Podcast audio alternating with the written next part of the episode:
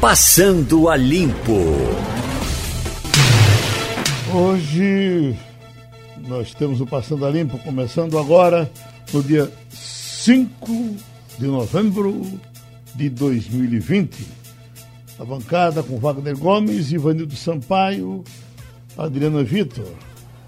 Ô Wagner, o Pix já está funcionando no pique normal? Geraldo, primeiro é preciso as pessoas aprenderem a utilizar, né? Evidentemente que à medida que as pessoas vão utilizando, o sistema é muito simples, é muito mais tranquilo fazer uma transferência pelo Pix hoje do que fazer uma transferência, por exemplo, por um DOC ou por uma TED, porque você utiliza apenas uma sequência de números, ou o CPF, ou o número do telefone, ou então uma chave aleatória. Então, à medida que as pessoas forem utilizando, evidentemente a situação vai ficando mais próxima das pessoas e a gente vai conhecer de fato um novo sistema, uma maneira muito mais fácil de fazer pagamentos e transferências de valores, Geraldo. Eles estão falando que as empresas vão pagar uma taxa, não é? Sim. É uma taxa. E eu acho que daqui a pouco isso vai esticar essa taxa para todo mundo, viu, Wagner? Ou não? Não, Geraldo. A determinação do Banco Central é que pessoas físicas em transferências não paguem por esse valor. Pessoas jurídicas, sim. Quando a pessoa jurídica faz transferência para outra pessoa jurídica, ela vai pagar um valor. Agora, esse valor vai ser bem mais baixo, Geraldo, do que, por exemplo, o que é pago hoje em transferências por TED ou por DOC. Porque, para você ter uma ideia, veja só quanto os bancos lucram em cima desses, dessas transferências. Por exemplo, um, uma, um, uma TED custa para o banco, Geraldo, 6 centavos. Você sabe quanto você paga por uma TED quando você faz no seu banco? Você tem ideia? Não. Você paga, em média, 10 reais. Veja só, o custo da transferência para o banco é de 6 centavos. E o banco cobra em média, que tem banco que cobra um pouco mais, tem banco que cobra um pouco menos. Mas a média é de 10 reais. Veja só.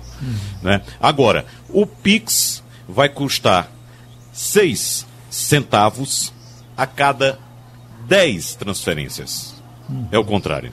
Entendeu? Então vai ser um custo muito mais baixo. Então, o que foi que o Banco Central ah, entendeu para melhorar a relação entre as pessoas físicas? Os bancos não podem, por determinação do Banco Central, cobrar tarifas das pessoas físicas, mas podem cobrar das pessoas jurídicas.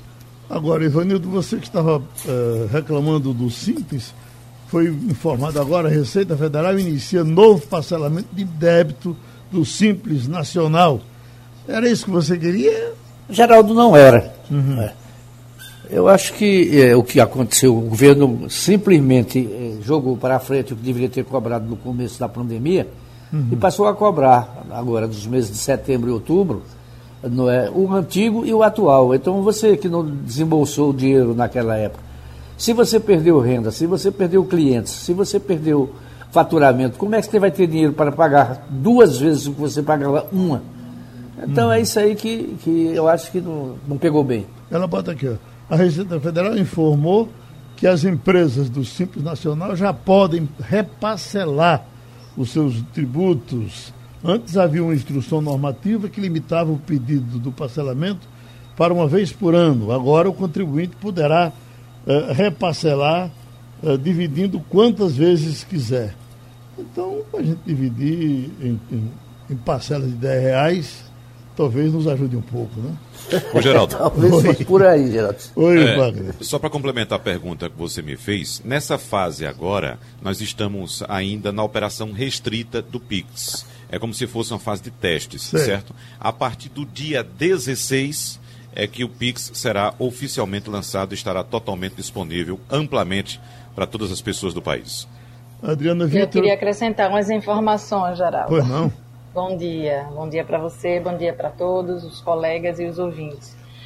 É, que no primeiro dia de teste dessa fase restrita a que Wagner se referiu, é, o Banco Central registrou 1.570 transações e justamente nessa linha que Wagner desenvolveu são de valores pequenos, miúdos. Então não faz sentido você pagar uma taxa de 10 reais para uma transação é, o valor médio das transações nesse primeiro dia somou 90 reais.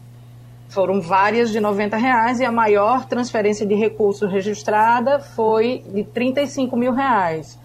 Eu acho que isso é um, um, um plano potente e, e, necessário de inclusão digital, que ele chega em meio à pandemia. Por exemplo, é, já disse que sou usuária absoluta e insistente de compras online para evitar aglomeração, enfim. E não faz sentido você fazer uma compra na padaria a padaria não tem nenhum outro modo de pagamento a não ser a transferência. Como eu não tenho contato físico com ninguém, eu faço uma compra de 30, 40 reais e eu pago 10 de taxa para transferir esse dinheiro. Não faz sentido, né? Então tinha gente, como o Wagner lembrou bem, ganhando muito dinheiro e não por acaso o lucro dos bancos anualmente só faz aumentar. Ah, essa lei eleitoral, tem muito que mudar. Eu vejo aqui a manchete. Às vésperas das eleições, Crivella propõe reduzir o IPTU no Rio de Janeiro. Um pacote de bondades que enviará à Câmara. O prefeito quer anistiar as multas de quem descumpriu regras sanitárias na pandemia. Aí vem, há 11 dias das eleições, o prefeito Marcelo Crivella mudou o discurso sobre crise fiscal enfrentada pelo município e anunciou que vai enviar à Câmara de Vereadores, que já é previsto, um pacote de bondade. Pretende anistiar multas, aplicativos. Como é que o camarada está tá disputando a eleição, está com a caneta na mão, é, caneta da prefeitura, e ainda tem o direito de fazer isso, se mandar, talvez, tendo maioria na Câmara de Vereadores, ele tem até aquele. É, tanto que era, ele, é, poder ter sido é, impeachmentado e, e, e, não foi. Mas como é que a lei permite isso? Então, está tá quase na cara que ele vai perder a prefeitura. E aí ele dando-se a fazer bondade, bondade, bondade, depois sai e deixa o pepino na mão dos outros. Que loucura, não é, Ivanildo? Pois é, ele está tá fazendo isso porque a eleição está perdida. Uhum. Ele sabe que não é ele que vai perder, não é na, na, gestão dele que a prefeitura vai perder receita e sim de quem vier depois dele. É, é dizer, trata-se realmente de uma coisa que precisava ser judicializada. Né? Quem ganhar essa eleição, lá no Rio de Janeiro, que não será o Crivella, certamente deverá ir à justiça para reverter essa coisa, se é que a, a Câmara de Vereadores de lá vai, apoiar, vai aprovar. Uhum. Mas a Câmara. Ele corre a, o risco ele, de nem ir para o segundo turno, né? É, exato. Mas na ele tem pesquisa, Câmara, ele está né? paz com 31. É, pesquisa CNN, paz com 31. A delegada em segundo lugar. É, delegada Marta Rocha e Crivella empatados em segundo lugar com 13 e Benedita da Silva com 9. Ou Vê. seja, um bolo só. Ele tem maioria na Câmara e os, e os, e os vereadores são candidatos à reeleição. Quer dizer, vai tudo legislar em casa própria, né? E a base dele é forte, Geraldo, porque já teve, só nos últimos meses, dois pedidos de impeachment barrados pela Câmara, além uhum. de pedidos de investigação também. Então, é de fato uma base, porque é o seguinte, Geraldo, a gente vem acompanhando a situação do Rio de Janeiro há muitos anos, mas especificamente nesta eleição, inclusive já há apontamento do Ministério Público e também investigações da polícia apontando a forma de atuação das milícias nessas eleições, inclusive nas eleições deste ano. Então, tudo é muito amarrado, tudo é muito voltado para a gestão em interesses próprios de alguns grupos, entendeu? Então veja só que o, o, o, executivo do Rio de Janeiro, do município do Rio de Janeiro, junto com o legislativo municipal também, tem um objetivo em comum. Foram eleitos na mesma base e têm os mesmos objetivos. Então só resta a lamentar essa situação do Rio de Janeiro e é preciso ficar muito atento porque esse modelo está se expandindo por outras regiões do país também. Contamos com a contribuição do professor, doutor em ciência política internacional, Thales Castro, para falar da eleição americana. Professor, vendo ali uma agência de notícias, está dando Biden 253, Trump 213. A outra agência de notícias dá Biden 264, Trump 214 se vingar essa segunda agência que lhe falei, estamos a seis votos para os 270 e Biden eh, ser eleito presidente dos Estados Unidos. É, e aí eu lhe pergunto, por que, que os especialistas ainda estão com dois pés atrás para dizer, olha, é uma vantagem absoluta. Já já pode tirar o, pode botar o paletó, pode botar a calça nova, porque se elege presidente dos Estados Unidos Biden. É, isso é o efeito Hillary Clinton que ainda pesa na cabeça dos analistas? Muito bom dia, Geraldo. Bom dia. bom dia a todos os ouvintes da Rádio Jornal. É uma pergunta que não quer calar. É, vários, é, é vários veículos de comunicação exatamente com esses números que você citou, Geraldo. 264 para Biden, lembrando que são necessários 270, e 214 para Trump. Agora, realmente, uh, o que está em jogo? É o estado de Nevada. Né? Michigan foi vitorioso Biden ontem de noite, Wisconsin também ontem no final da tarde, é, o Wisconsin com 10 votos, Michigan com 16 votos, formando um paredão azul, que vai desde ali a costa é, oeste, costa leste, perdão, né, a Nova Inglaterra até a região dos Grandes Lagos, né, passando ali por é, Illinois, Wisconsin, Minnesota. Então, é, é, pode preparar o paletó. Olha, eu acredito que Biden está com a mão na taça, né? mas ainda tem questionamentos no campo do, da apuração em estados importantes como é o estado de Michigan e o estado de Wisconsin. Isso aí é, Trump vai querer colocar um debate judicial intenso, né? meio que para ir para o tapetão, como a gente havia comentado ontem, inclusive aqui com os ouvintes. E, obviamente, vai ter também uma, uma expectativa muito grande com relação ao estado de Nevada. O estado de Nevada é um estado desértico, é um estado é, que tem seis votos no colégio eleitoral. E observe que é Biden, com os atuais, 264, embora esse número não está muito preciso, porque ainda não fechou a apuração no estado do Arizona, um estado com grande peso, né? São 11 votos no Arizona, né? Fronteira ali com o México, né? E, naturalmente, Nevada está com os números estacionados em 75% de apuração. Os números de Nevada são 588.252 votos para Biden 580.605 votos para Trump. Estamos falando de mais ou menos aí é, é, 8 mil votos né, que separam um do outro, ou seja, uma, uma, uma, uma margem ínfima. Por isso que toda, todo o olhar jurídico, técnico, vai agora para o estado de Nevada, que é um estado é, que não, não é citado né, como aqueles estados com maior projeção política, visibilidade, a não ser pela cidade de Las Vegas, né, que é a principal centro de, de, de, entretenimento, de lazer, de turismo e também de arrecadação fiscal. Então, o que acontece? Biden está realmente a um fio de se sagrar presidente e Donald Trump vai reforçar a sua munição, a sua artilharia jurídica e também política para observar Nevada. Por quê? É, Biden uh, já sabe que Trump está com liderança no estado da Geórgia. A gente pode colocar realmente Trump com uma margem assim, não pode ser expressiva, mas uma margem de liderança na Geórgia, que são 16 votos, Carolina do Norte, Trump, com uma margem ainda maior, que são 15 votos, e a Pensilvânia, que é um estado problemático, que teve uma enxurrada de votos aí pelo correio. Esses votos podem ser contabilizados até, Geraldo, pasme, a sexta-feira, portanto, amanhã, né? Então, Biden aí está tá, tá também observando a Pensilvânia, mas, mas pressupondo que Pensilvânia, Alasca, são três votos, a Carolina do Norte e Geórgia vão para Trump, o que é que sobra? Nevada. E aí Nevada acaba sendo um estado de pouca projeção política, de, de pouca visibilidade, mas vai ser definidor de quem é que vai ocupar a Casa Branca pelos próximos quatro anos. O professor, a conquista desses votos dos delegados, ela independe do volume de votos populares que tem, do voto do povo que tem o candidato. Por exemplo, tem um, um estado aí que o uh, Biden teve 95% dos votos. Imagine, se ele tivesse, eh, eh, venceu com essa diferença, se ele vencer por uma diferença de 10 votos, é do mesmo jeito ou o fato de vencer com muitos votos, ele leva uh, uh, os delegados todos ou menos delegados? É uma excelente pergunta, Geraldo.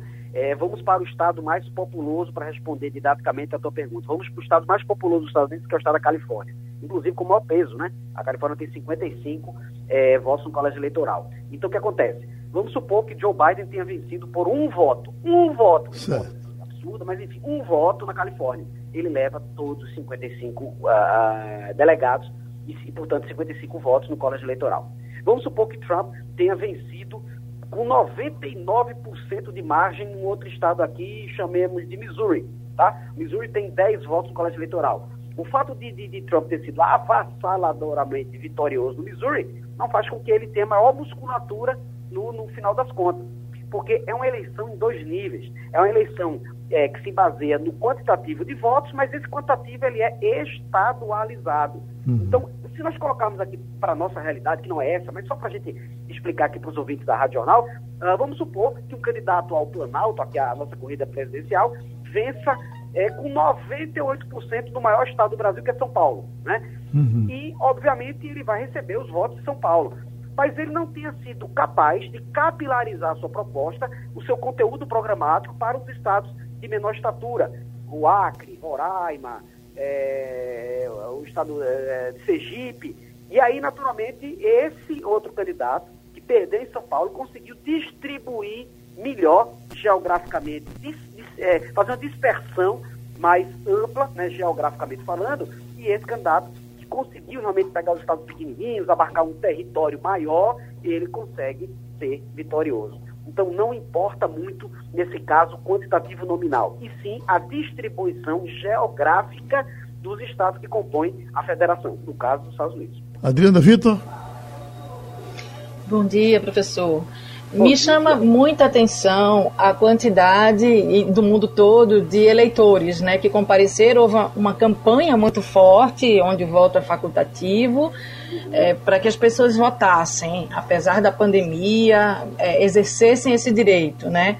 Nós que fomos é, privados desse direito durante muito tempo, isso me toca muito pessoalmente, porque eu acho que isso é uma conquista do cidadão independente é, de quem seja eleito, né? Eu, eu, eu tenho o meu direito, eu vou exercê-lo e vou votar em quem eu acho ser o melhor.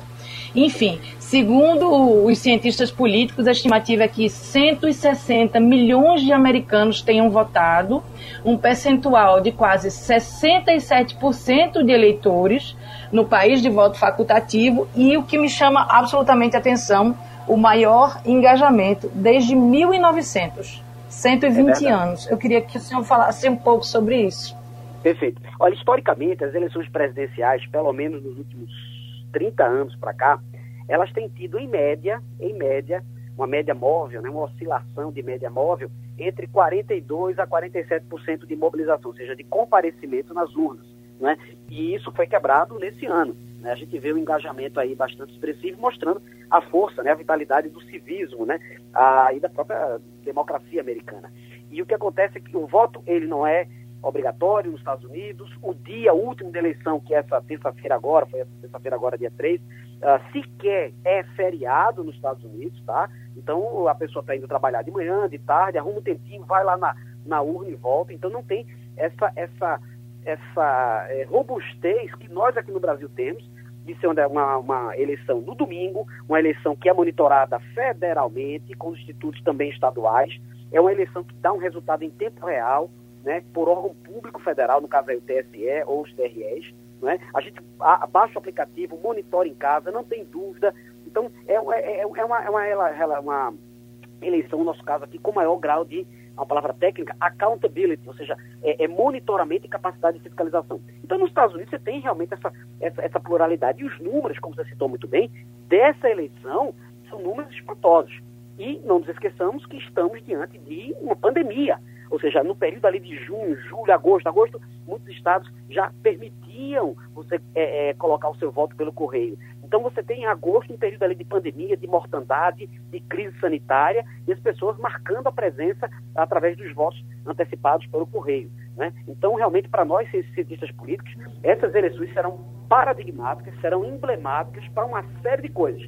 Não só pela demonstração de capacidade de votar, de civismo, é, apesar das controvérsias todas, isso aí também é outro capítulo que a gente vai estar muito, tá? Controvérsias, batalha judicial, é, polêmicas, é, situações absurdas, não é? mas a gente também vai olhar com muita atenção sobre é, é, essa motivação né, do cidadão americano, da cidadã americana, no sentido de votar e de comparecer.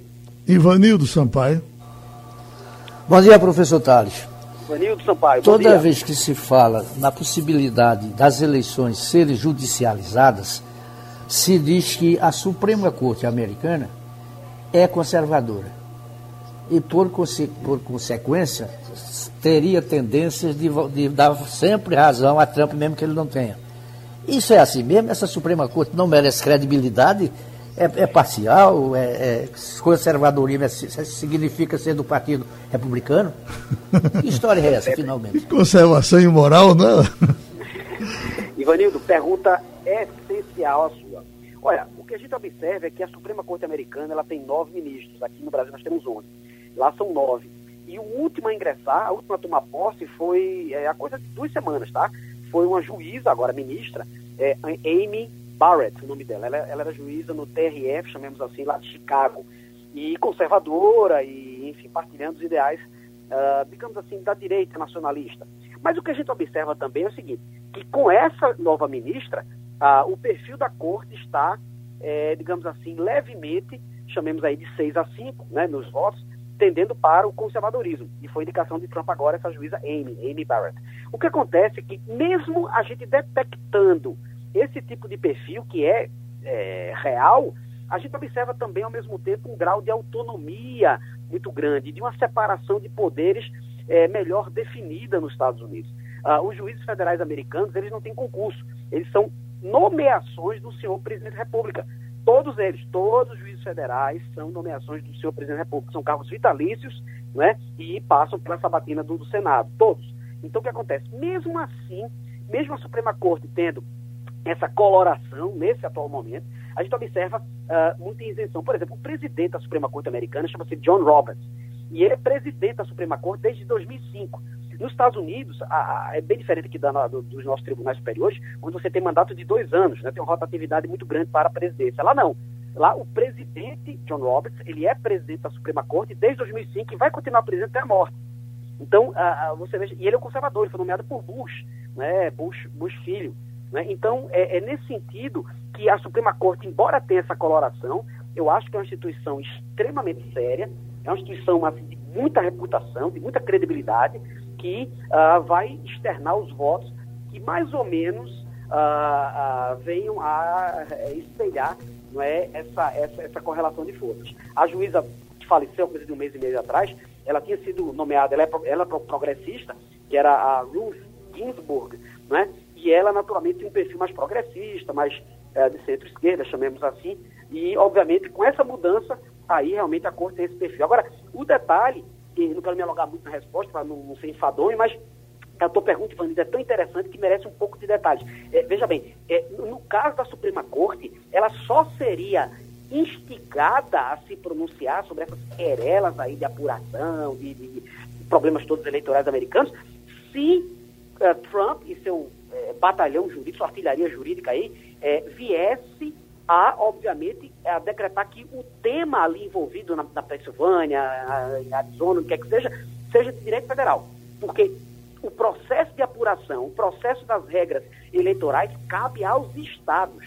E, e, a União não mexe nisso. O Estado Federal não mexe nisso. Então só vai bater na Suprema Corte se for um tema de direito federal, se for um tema de direito de competência da União. Se não for assim, vai bater na Suprema Corte de cada um dos estados vamos chamar de TJ, né, o Tribunal de Justiça de cada um dos estados. Então, realmente, tem essa, essa porque é, esses dois níveis, do direitos estaduais e do direito federal americano, isso é muito marcante lá. Isso é muito forte e não se confunde. Agora, toda essa confusão, eh, só repetindo, é por conta do voto pelo correio, que existe desde o começo, que inclusive serviu para Trump eh, na eleição passada. Como, eh, teria um ministro, essa ministra que entrou, teria a cara de pau de chegar e dizer, bom, vou favorecer o meu candidato? É uma coisa meio absurda pensar isso, é, não é, doutor? É verdade, Geraldo, é verdade. Eu acho que não. Você veja que o, o, o, presidente da Suprema Corte, o Roberts, que eu falei agora há pouco, ele, inclusive, em determinados votos, agora, coisa de um ano e meio atrás, ele tomou posturas ah, progressistas até. E ele é um juiz conservador, ele foi nomeado por Bush, Bush, Bush Filho, que era republicano do Texas e tal. Né? Então você veja que os juízes, os magistrados americanos têm realmente um grau de independência muito grande. Eles sequer se sentam à mesa assim, para jantar com alguém do outro poder. Tem que ter muita cautela, eles têm muito, muito recato, muita parcimônia. Não existe isso de, de, de uma aproximação meio promíscua, meio incestuosa, como a gente tem nos nossos trópicos brasileiros, não é? É ministro opinando sobre decisão que é de competência exclusiva ah, ah, do Poder Federal, do Poder Executivo, é judiciário naturalmente legislando, né, isso que a gente chama de ativismo judicial, que é muito prejudicial, na minha humilde visão, e aí, consequentemente, você tem uma coisa aqui meio compromisso, meio uh, estranha. Lá não. Lá as divisões, as competências são muito bem demarcadas e um não entra no quadrado do outro, sob pena de sofrer um processo de impeachment muito severo. Uhum. Wagner Gomes? Professor Tales, eu vou voltar à questão dos números, da diferença dos números, para ficar um, um, um, pouco mais claro, porque eu tenho algumas informações aqui importantes que precisam ser colocadas nessas diferenças. Por exemplo, há uma projeção que aponta Biden com 243 delegados e Trump com 214. Essa projeção diz o seguinte: esse mapa representa os votos fechados e não resultados parciais ou projeções.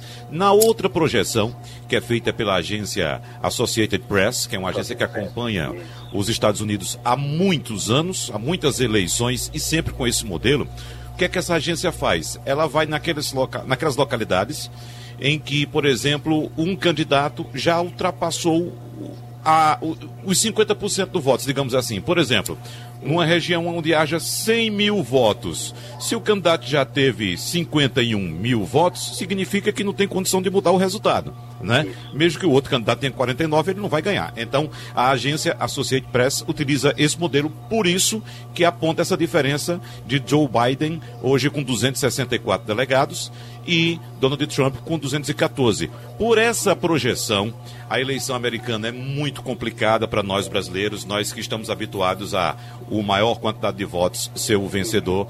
A gente sabe que tem essas diferenças, mas por essa projeção da Associated Press, nós temos hoje quatro estados em disputa: Pensilvânia, Carolina do Norte, Geórgia e Nevada. Então, para simplificar, Donald, Trump, para ser reeleito, ele precisa vencer nesses quatro estados. Isso, é exatamente Para Joe Biden, ele precisa de apenas um estado. E desses estados, o que está mais próximo de Joe Biden é o estado de Nevada. Ele tem exatamente seis delegados, exatamente o que precisa Joe Biden para ser eleito. Bom, configurando-se esse quadro, já que Nevada garantiu que hoje encerra essa votação e entrega o resultado, Joe Biden pode ser anunciado como o vencedor da eleição. Porém, há a possibilidade, como sabemos, de haver uma judicialização. O presidente Donald Trump já solicitou, inclusive, a paralisação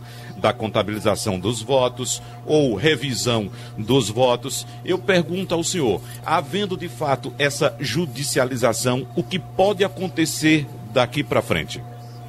Muito bom, você fez um levantamento correto e pontual. Geórgia, eh, Trump tem, teria de vencer, Carolina do Norte, que está com vantagem, teria de vencer, Pensilvânia teria de vencer, aí seriam 20 mais 15 mais 16. E Alasca, praticamente, Trump já está com, com, com, a vitória em Alasca, são três. Então, o que acontece? A vitória vai estar por um estado, que é o estado de Nevada, com seis votos. Biden, se vencer em Nevada, ou seja, seis votos que ele precisa, estando com 264, 264 mais 6, 670, acabou, pode botar o paletó e preparar a caneta para assinar o ato. Né? Agora, obviamente, em tendo judicialização, pode-se ter recontagem. Só que nos Estados Unidos, quando você impetra uma ação dessa natureza, os, o partido político é que arca com os custos da, da recontagem. Né? O poder público não vai se, se, se, se desdobrar para esse gasto, né? para essa percepção aí onerosa. Então, tem todo esse aspecto aí. Se é, é, é, também for judicializar na, no estado de Nevada, uh, vamos ter, obviamente, uma batalha campal absolutamente agressiva. E talvez, isso é um cantamento de pedra meu aqui, talvez nós tenhamos uma repetição daquela fatídica eleição lá de 2000, né? onde foi vitorioso Bush Filho, contra Al Gore, né, que era vice-presidente de, de, de, de, Clinton, e ele venceu por um condado, ou seja, um município, que no caso lá em 2000 foi o município de West Palm Beach, um pouco ali ao norte ali de Miami, né, e aí consagrou-se uh, no tapetão, no debate judicial do direito da Flórida, não no direito federal, no direito da Flórida, sobre a questão de recontagem de votos, e aí o Bush foi presidente, um presidente inclusive de dois mandatos. Então, pode ser que nós tenhamos uma situação dessa semelhante agora? Pode sim o nível de agressividade está tamanho, Wagner, que eu acho que a gente não pode descartar nada. E onde é que está o, o, o, o, olho do furacão? Nevada. Um estado pequeno, um estado isolado, um estado, um estado desértico, uh, que pode naturalmente definir os rumos da Casa Branca. Eu diria mais, eu acho que os rumos é, do mundo, né? Porque você tem uma mudança substancial a partir de quem quer que é, é, continue vitorioso, seja vitorioso agora nesse pleito. A notícia é derrubados, os deputados derrubam veto à desoneração da folha de pagamentos. Uma coisa consensual, o pessoal do governo já aceitava, não houve dificuldade para cair. Agora nós estamos com o advogado trabalhista Ney Araújo. Eu começo perguntando, doutor Ney, valendo até o final de 2021, não, não se abriu demais esse prazo? Bom dia, Geraldo Sério. Bom, Bom dia. dia para os demais participantes e ouvintes da nossa Rádio Jornal. Vamos trabalhar? Bora! É, com relação a essa extensão dessa desoneração, ninguém sabe até onde vai os efeitos, né, onde vão os efeitos dessa pandemia do, do novo coronavírus. E essa desoneração está sendo uma das formas também do enfrentamento da pandemia. Nós já tivemos aí, por exemplo, é, possibilidade de suspensão ou redução dos contratos de trabalho, tivemos a ampliação da margem consignável do, do crédito consignado, tivemos também a redução dos juros no crédito consignado, tivemos adiantamento aí do 13 terceiro para aposentados no mês de, nos meses de abril e de maio. Enfim, são várias medidas tomadas, todas com base nesse quadro é, danoso é? que trouxe essa pandemia do novo coronavírus. Wagner Gomes? Doutor Ney Araújo, uh, era um, uma grita muito forte das empresas para que esse veto fosse de fato derrubado. As empresas alegavam que não teriam condições no ano de 2021 de manter os empregos. Agora, do ponto de vista trabalhista, além do emprego, tem mais algum benefício para o, o trabalhador? Bem, Wagner, o principal é, é, objetivo do trabalhador é ter um emprego e um emprego bem remunerado. E o objetivo da desoneração é fazer com que a economia funcione melhor. Porque sem é, aquecimento da economia, você não tem crescimento do emprego. E com isso também sofre a Previdência Social, porque a arrecadação cai. Então, você precisa eh, do emprego, porque esse dinheiro que chega na mão do trabalhador, ele volta imediatamente para o mercado. Com os salários baixos que nós temos, ele vai todo ser consumido em habitação, transporte, alimentação, saúde, educação, quase não sobrando aí nada para a poupança. Nesse quadro, eu entendo que a desoneração possa ajudar. Adriana Vitor? Bom dia, advogado. É, a Receita Federal diz que entre 2012 e 2019 o governo abriu mão de arrecadar com a desoneração 113 milhões, mais de 113 bilhões, desculpe, em valores nominais e que para 2020 a estimativa de renúncia é de 10 bilhões e meio. Isso pode, na sua opinião, acarretar de fato é, um prejuízo irrecuperável nos cofres públicos federais? É, Adriana, a estimativa da, da, da, Receita Federal, né, de perda de 10 bilhões nesse ano, 2020, seria de 10 bilhões e meio é, no ano de 2021. Agora, nós precisamos verificar, é, sem essa desoneração, por exemplo, qual seria a queda da arrecadação, já que a economia vai ter um decreto. Então, é mais é, é melhor você aquecer a economia, é melhor que você motive as empresas para que tenham investimentos, para que com isso possa crescer o consumo mediante também o, o número de empregos é, diretamente né, na remuneração do trabalhador e indiretamente no investimento que as empresas deverão fazer para a sua qualificação ou mesmo crescimento das suas atividades. Já está convencido, Ivanildo?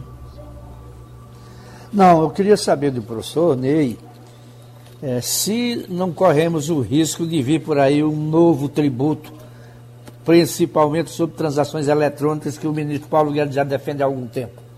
Seria uma forma de compensar essa perda com a desoneração? Bem, Ivanildo, isso aí é um temor seu e acho que do resto do Brasil, não é?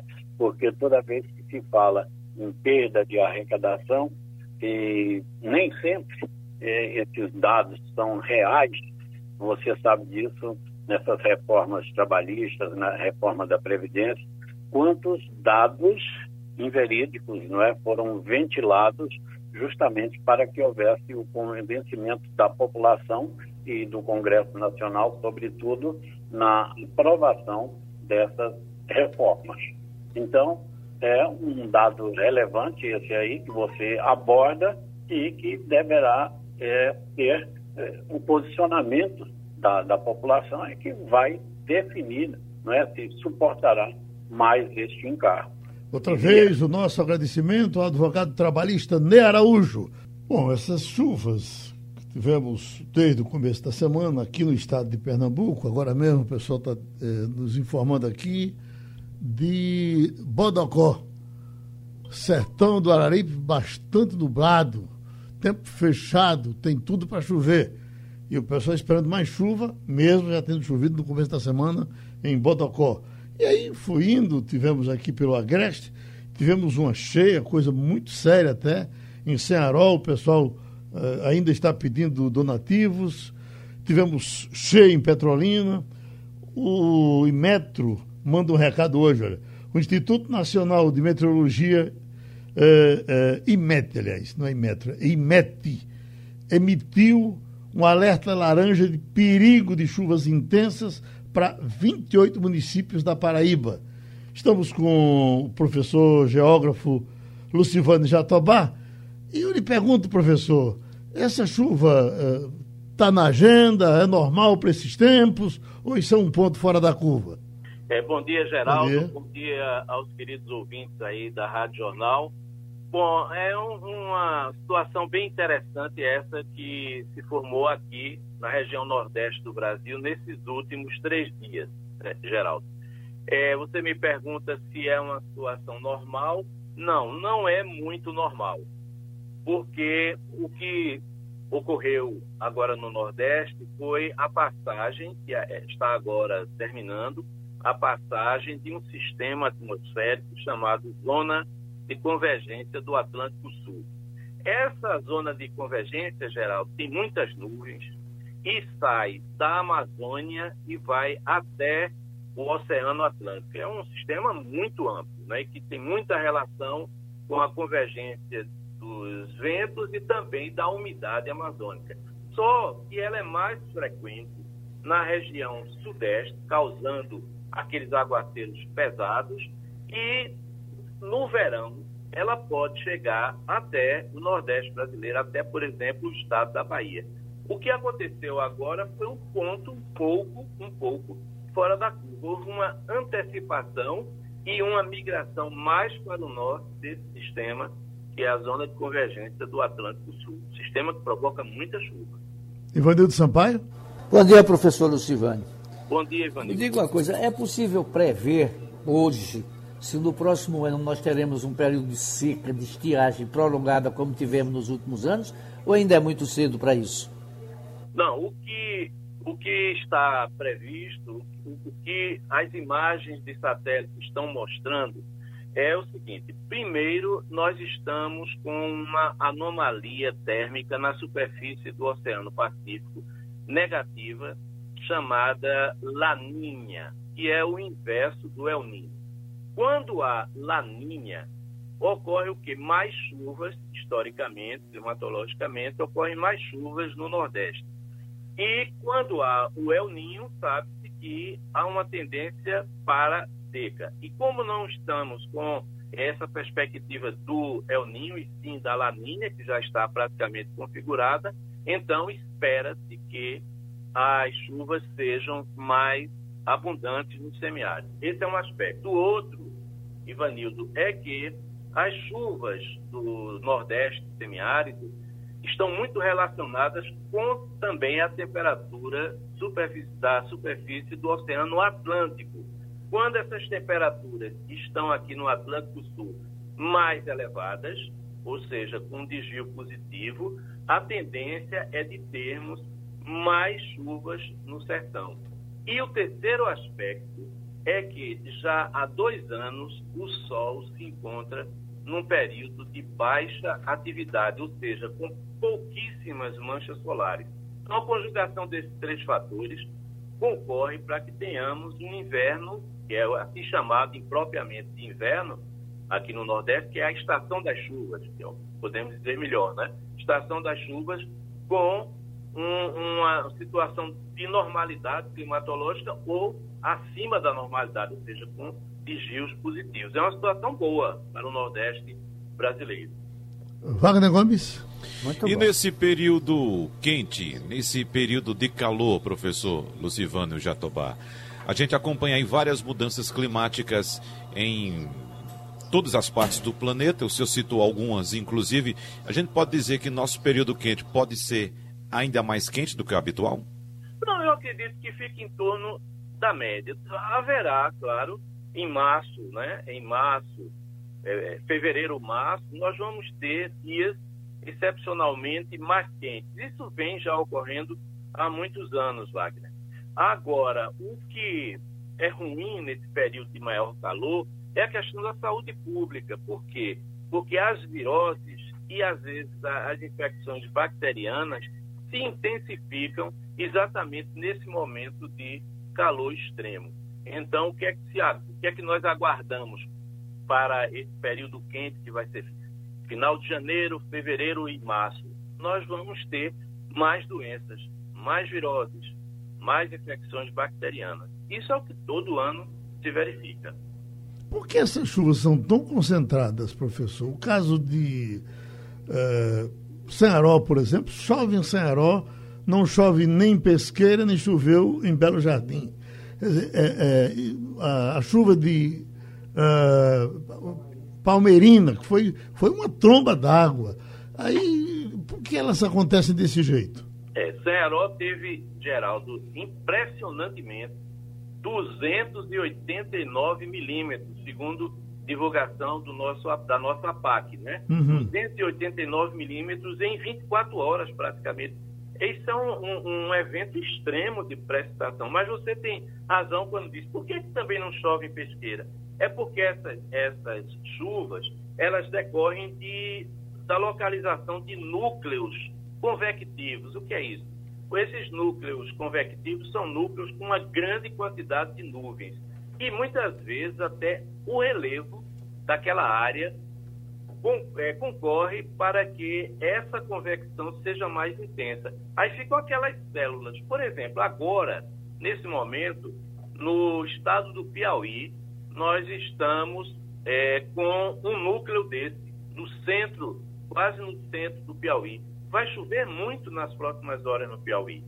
Então fica aquela mancha lá de nuvens, aquele sistema convectivo e cai um aguaceiro pesado. E outras áreas ficam com céu aberto. Isso é típico do semiárido, é típico desses ambientes que têm déficit hídrico. O nosso agradecimento outra vez ao professor cientista Lucivânio Jatobá, que falou das chuvas.